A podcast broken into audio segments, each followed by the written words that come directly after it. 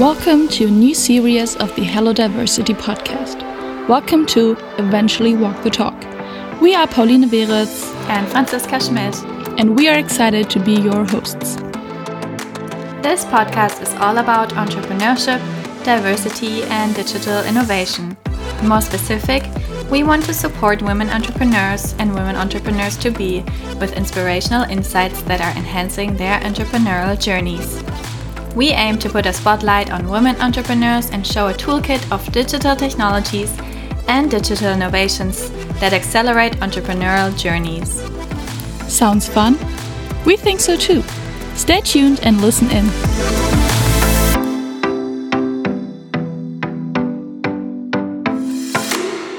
Okay, Ritika, thank you so much for joining and being here today um, in this interview podcast.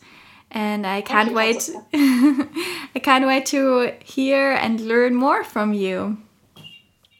Before uh, me too, I'm excited about this. yeah, I can tell. Um, before we jump into the real questions, I would love to ask you three quick questions. What would you say? Email or Slack? Slack. Quicker. TikTok or Instagram? Instagram. TikTok's banned in India. NFT or crypto? Blockchain all the way. Thank you. so let's begin. Would you like to share a little bit about yourself and the company you're currently working on? Yeah, sure. Uh, so I'm a doctor, by the way. Like, uh, I uh, I'm working on Rocket Health. What we're trying to do over here is like destigmatize mental and sexual health care for Indians or modern Indians. Uh, in India, if you see like you know people they don't want to be seen going to a psychiatrist, they don't want to be seen going to a therapist or discuss their sexual health or mental health with a physical doctor. So what we're trying to solve over here is build seamless technology which is end to end, from where like users can get and seek help for their mental health and sexual health. Wow, that sounds very incredible and definitely an important topic. I'm sure that would also be very interesting for like even further markets besides India. Yeah. So do you plan yeah, yeah. to extend? Um, um uh, a plan to extend is uh, more across like chronic conditions like mental health and sexual health, I said, and more uh, offerings for this user in particular, and then maybe to Southeast Asia. It depends on how we go, how the growth is, I think. But yeah, definitely the vision is larger. Mm-hmm. And how would you describe your founding journey in terms of um, your experience as a woman in this entrepreneurial world? Um, I feel like, uh, to be honest, like out of every 10 calls I have, only one is with a women entrepreneur or a VC or anyone from the ecosystem, which I believe is a huge discrepancy over here, right? Like we need to be more vocal, we need to be able to more take more risk as a woman leader as a creator right? I think that's uh, needed. And i think like it's uh, we need to support each other to actually grow further. Mm-hmm. yeah absolutely. And when it comes to digital innovations how would you define digital innovation in your own words? Um, for me, like, see, I come from a healthcare background. For me, uh, digital innovation is anything which uh, makes my life easy which takes away the manual work which anyone has to do. For example like you know i was working in a hospital there were like ton of manual work which and it just made me think all the time that these things can easily be automated with the help of technology. So for me i personally believe that digital innovation uh, or any software if it makes my life easy that's the best thing that could be yeah, I couldn't agree more. Definitely. Um, yeah. When when tying that definition to women entrepreneurs and maybe also your idea of women supporting other women who are in this entrepreneurial world, is yeah. there already a digital innovation that comes in your mind that you think is a, is something that every woman entrepreneur should know of on maybe how we can like support or help each other or connect more? Uh, I think uh, community, especially made for women, is really important. Like how Chief is in the states, right? I think a community like that is really important, where people can actually open up about uh, their difficulties or their asks. I mean, women should be more vocal about their asks because men are and they're getting what they want. But women, I think they're just having that hesitation, which we shouldn't have. But having a community which is women led, which is for women, might just make it easy for them to to be able to actually seek help. Yeah, I think that's a really good reminder to just ask because that actually yeah. is true. Mm-hmm. Yes.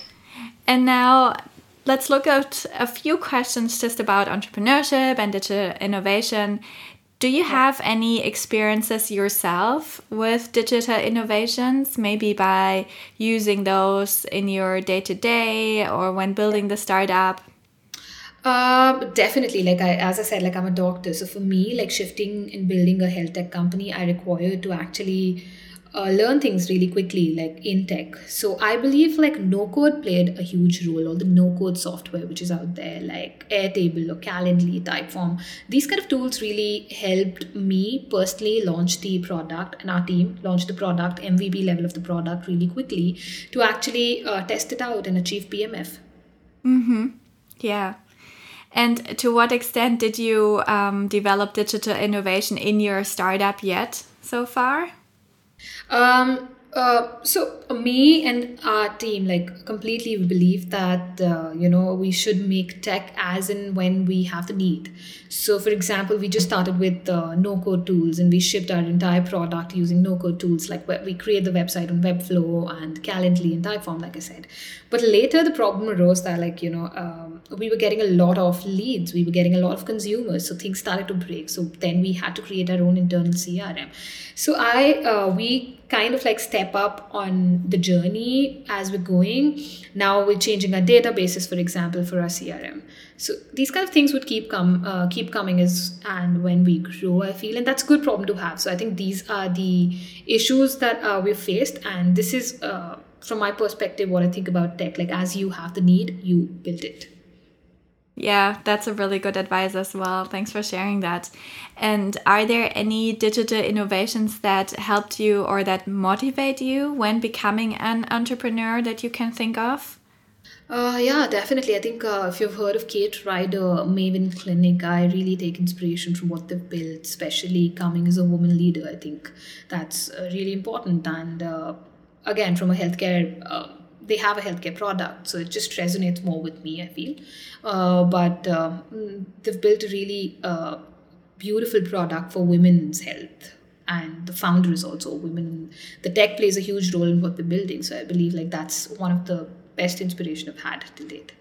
Yeah, absolutely. And when thinking about any challenges or barriers you may face when exploring digital innovation throughout your entrepreneurial journey, are there any that you can think of? And if so, how did you overcome those? Um, challenges, I feel like it's uh, when you actually get to build with an engineering team, right? And you have to kind of like lead that team. So I think there maybe you will face a few difficulties, but I think you overcome it once you have uh, when you have the knowledge of what you're actually building and what you're actually wanting, rather than shooting in the dark. So I believe that's uh, one issue which we might have because it's a male dominated world, right? Even the tech world is male dominated. So I think uh, you have to have that confidence to actually lead a team which is male dominated. Yeah, definitely. Um, is there any thing that you can maybe share as an advice how to overcome or how to get that confidence. Maybe is there i don't know a digital like a podcast or some other digital tool that you would say this definitely helps to motivate or to overcome challenges? Yeah yeah uh, definitely. I feel uh, there's a, a substack uh, platform uh, you know um, there's a newsletter called as technically that really helped me broaden my foundation for tech like understand what exactly api is. Coming from a non-tech background i think that really matters. So uh, i highly recommend uh, technically as the newsletter.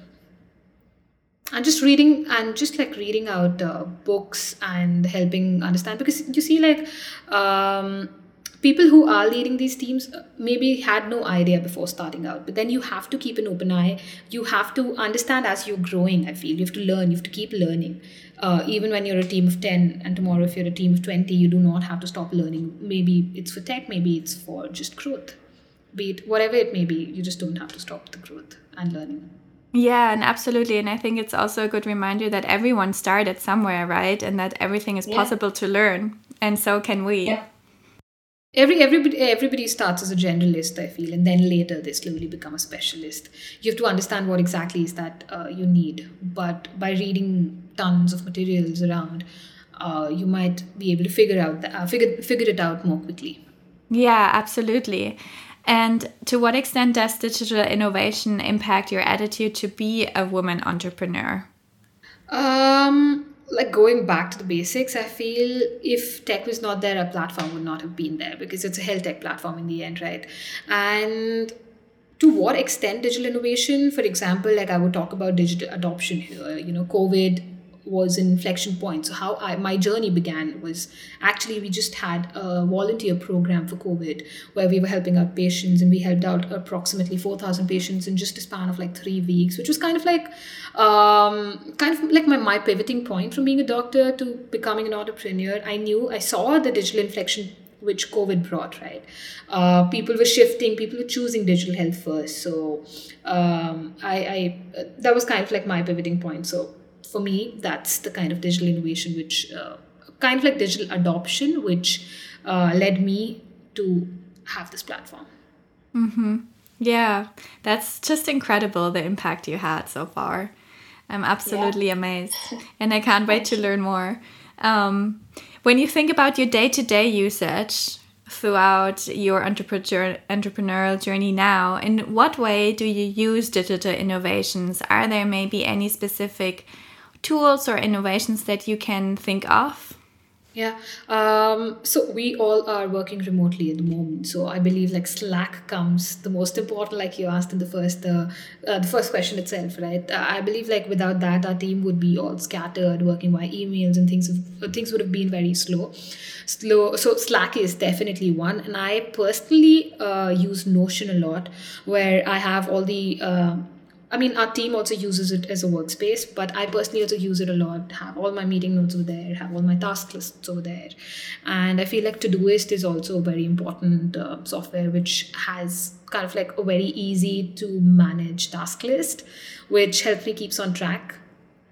Uh, simply, I think that's it. Uh, I mean, there are ton of it, but I think like these three would sum up exactly what I use every day and there's definitely like ton of content uh, softwares which we, we, definitely should use like podcast softwares which we're using right now right? And um, blinkist for books or audible for books if you don't have the time to read. Mm-hmm. yeah. Yeah that's very interesting because i think there's so much to learn right?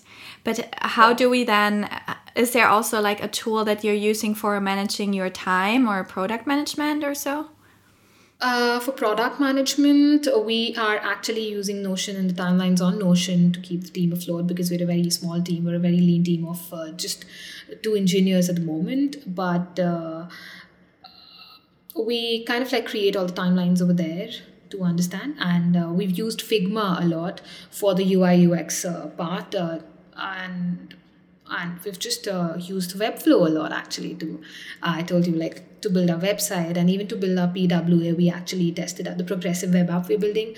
Uh, we actually tested out uh, webflow a lot.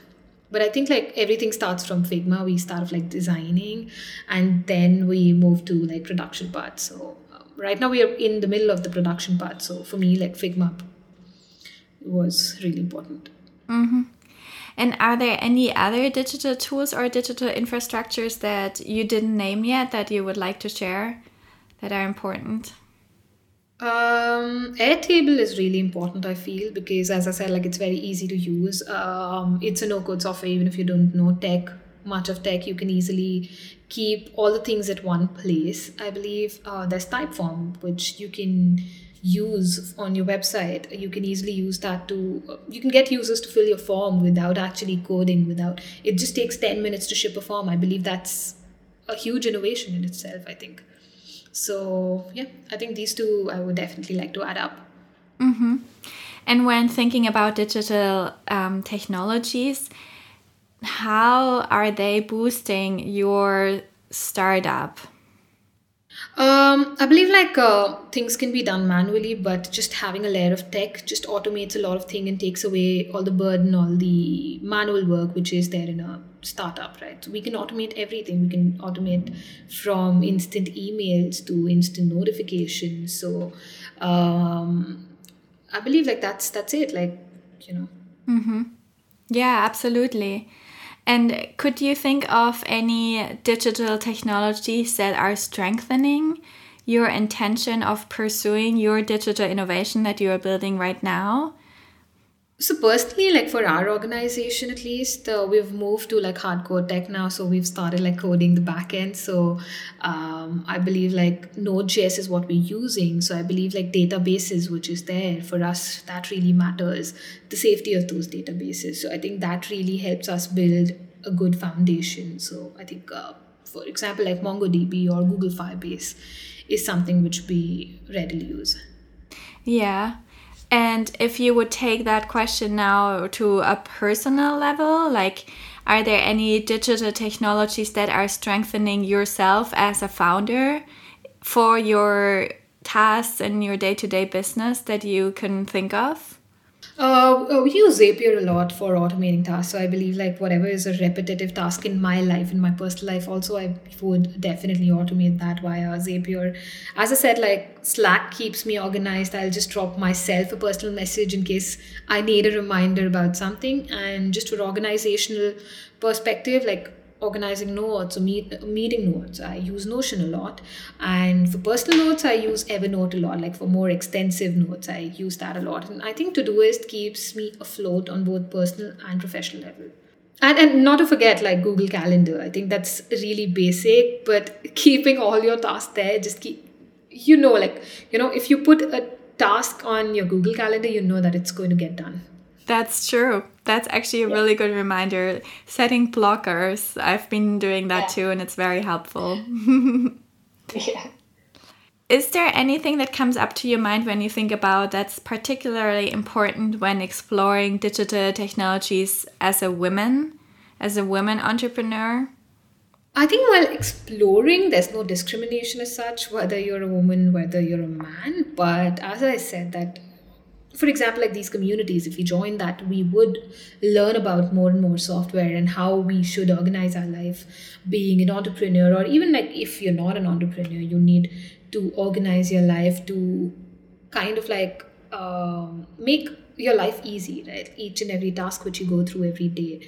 So I don't think there's a discrimination, gender discrimination over here, but uh, just I, I believe like men talk about it a lot that you know this is what i'm using and this is the productivity tool i use. And women just tend to be like yeah i think everybody knows about it. But i think just opening up about it that you know these this tool kind of like help me would uh, help other people out. Mm-hmm. yeah absolutely. Um, and when you think about a little bit further from yourself into your ecosystem and, and shareholders, stakeholders, your community, and so on, have you perceived any support from your ecosystem when it comes to digital technologies and digital innovation? Maybe through a digital learning platform or through a digital networking or funding platform? Yeah, yeah. Actually, in December 2021, we got funded by an accelerator called as On Deck um, in the States. I uh, They've played a huge role. They have a community based accelerator. So they have a community as well as an accelerator. I think having that uh, support really helped us uh, from a funding perspective and also from the community perspective. We get to know more people in the ecosystem, and I think that's that's it. Like uh, we get an access to the community. And that was all digital? That was all digital. That's based in USA. We're based in India.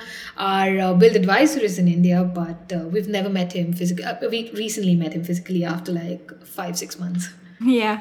Yeah, that's incredible yeah. what's possible nowadays, you know, that you can exactly. have accelerators globally and connect with entrepreneurs all over the world. Yeah, so if you're building a community um, in 2022, like we all should think global, mm-hmm. I believe, because because everybody is remote. Uh, some people are working from Bali, some people are working from a town somewhere like hometowns, right? Um, so anything is possible at this age. I think COVID gave us a really speedy runway to that uh, level. That is definitely true. I couldn't agree more. Yeah. And my last question for you would be Do you have any expectations or wishes for researchers just like us um, on how to support women entrepreneurship uh, even more in the digital era? Or are there maybe any specific research projects that you could think of or wish for? Um, I think uh, you guys get to meet a lot of people while researching, right? Just creating a bridge between two people if you feel like you know that other person might need help maybe i need help so, and you know you might know the relevant person. I think just networking just helping out people uh, would help founders and would help you also a lot. And uh, researchers per se i think uh, there's a huge discrepancy in funding uh, by a male founder or a woman founder. So i feel that should be highly researched upon like why exactly is that happening in like um, why are we not getting a seat on the cap table?